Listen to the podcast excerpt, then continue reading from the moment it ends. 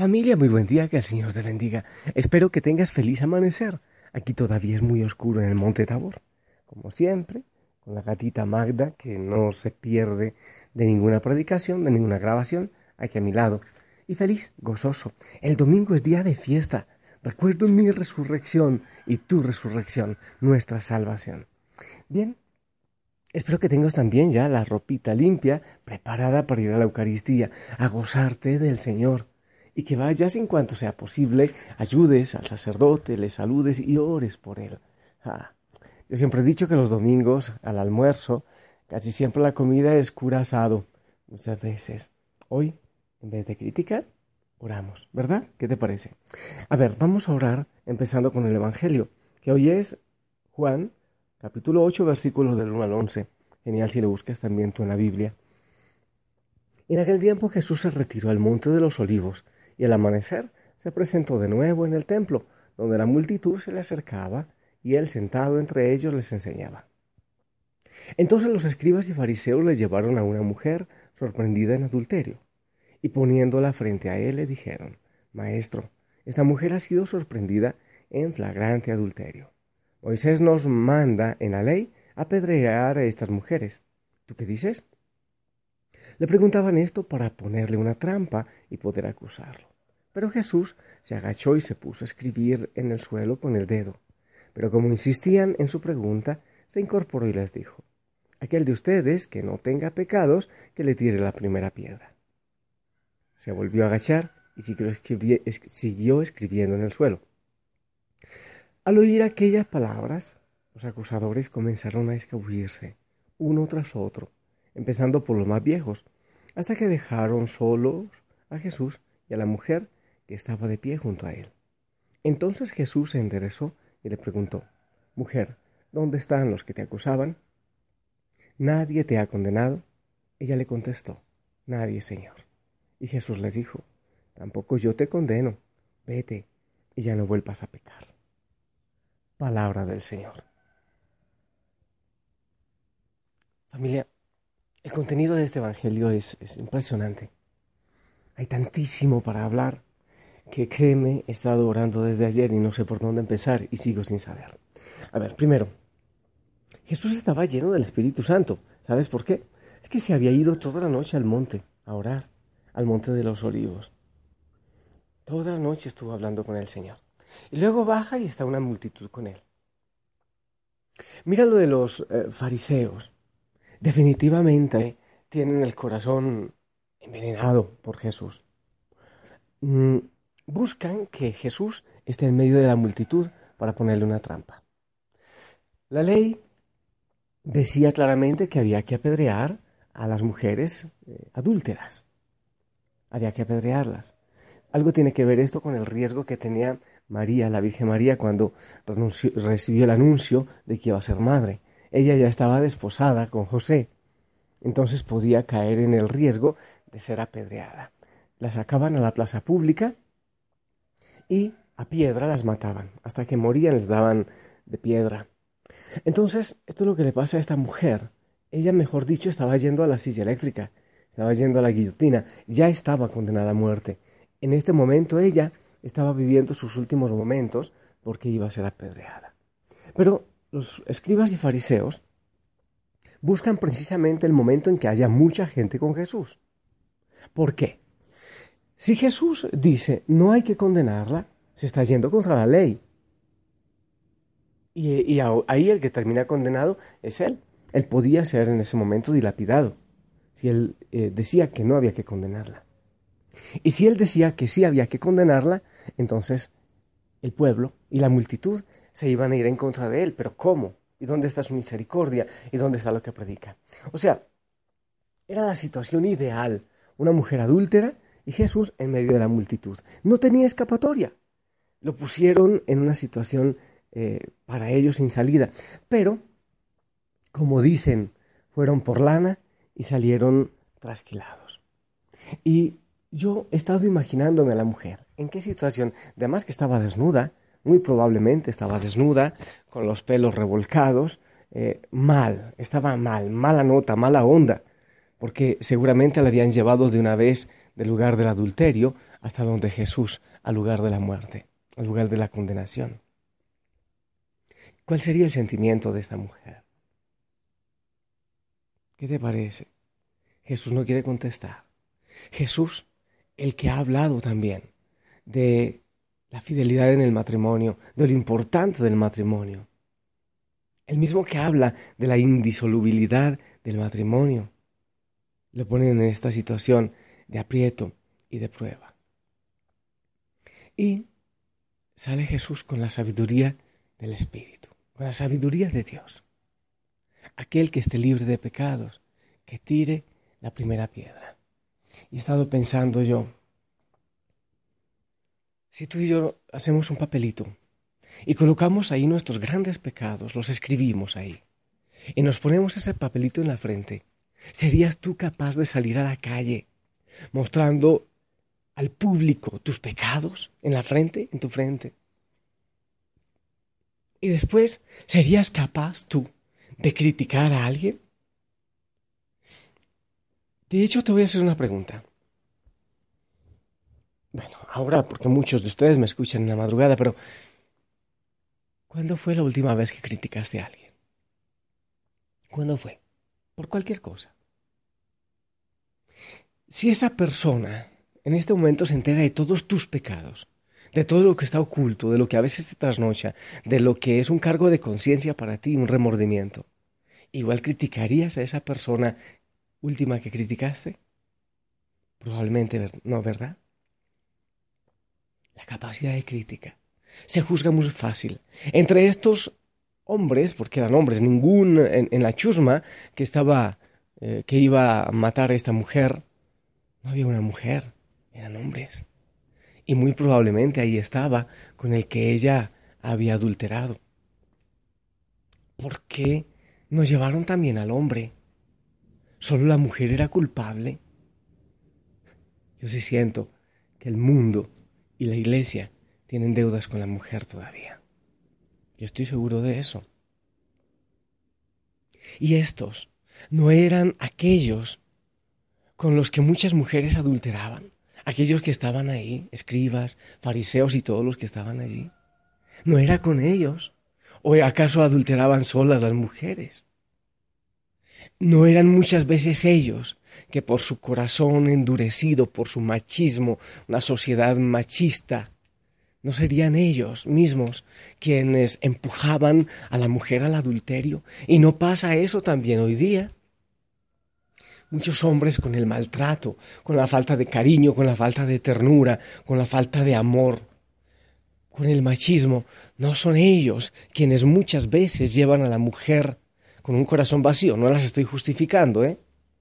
Pero muchas veces las empujan al adulterio y después son los que la dilapidan y las apedrean. Sí, así en ese tiempo, como ahora también. La capacidad de crítica, la capacidad de juicio, la capacidad de señalar a otro sin darnos cuenta o mejor dicho, sí dándonos cuenta, pero ocultando y llevando al secreto nuestros remordimientos y nuestros pecados. Si el mundo supiera de mis pecados, de nuestros pecados, yo ya no sería capaz de criticar a los demás. Pero es muy fácil ocultarlos y sacar a la luz los de los demás. Eso es muy fácil hacerlo. Criticar al uno, al otro. Pero sabes, el Señor detesta el pecado, pero ama al pecador. Y amó a esta mujer. Y seguramente ella misma estaba esperando un regaño, un repelo. Ella misma se quedó ahí, tendida, porque sentía que algo más debía decir Jesús para ella. Pero recibió fue misericordia. Sí. Él no le dijo que no era pecadora. Cuando le dice, vete en paz y no peques más, no está justificando, no está diciendo, ok, no has pecado, no significa nada, no, estás pecando. No peques más. El amor del Señor tiene que llevarnos a la reconciliación, a la transformación del corazón. No es la pena de muerte lo que va a cambiar el mundo. Eso no va a cambiar el mundo. Ahí sí se equivocan los gobiernos que tienen la pena de muerte en sus países. no es matando a la persona, es yendo a su corazón, es conociendo su realidad. Oh, de los mayores remordimientos que yo como confesor he escuchado y la gente que yo veo que más sufre y carga dolor en su corazón son las mujeres que han abortado en su vida. Ese es un dolor que difícilmente se sana. Y así hay muchos remordimientos. Tú y yo, los, adultos, ya he hecho la prueba científica, los niños y los jóvenes no cargan remordimiento. Somos los adultos los que cargamos remordimiento en el corazón y muchas veces nos quita el sueño. Pero es Dios quien sabe por qué hemos pecado. Él no nos justifica y no nos dice, sí, ok, eh, no pecaste, da igual. No, has pecado. Pero mi misericordia es grande. Vete en paz y no peques más. Dos cosas, mi amada familia, voy entrando al Monte Tabor que hace mucho frío afuera. Dos cosas. No juzguemos. Por Dios, tenemos cosas en el corazón. A Dios no podemos ocultarle. Podemos criticar a otros, sí. Podemos juzgar a otros. Pero Dios también conoce de nuestro pecado y a Él no se le queda oculto nada. Y lo otro, la misericordia de Dios es grande. El Señor es lleno de misericordia. Él nos entiende. Y si tú tienes un remordimiento, si has pecado, si has cometido grandes pecados, Acepta el perdón del Señor, arrepiéntete. En este año de la misericordia, ahí está la grandeza del sacramento de la confesión, de la reconciliación. Somos así y necesitamos el signo para reconciliarnos con la humanidad, también un hombre ahí, pero un hombre que representa a Dios para reconciliarnos también con Dios. El Señor perdona. Lo que ates, lo que perdones en esta tierra quedará perdonado en el cielo pero lo que no, tampoco será perdonado en el cielo. Yo te invito a acercarte a la misericordia y a no criticar. Qué grande es la misericordia del Señor, ¿no te parece? Y qué mezquinos somos nosotros tantas veces. ¿Cómo somos de mezquinos para criticar, para hundir a los demás? porque para siempre, oh Dios, tu misericordia es.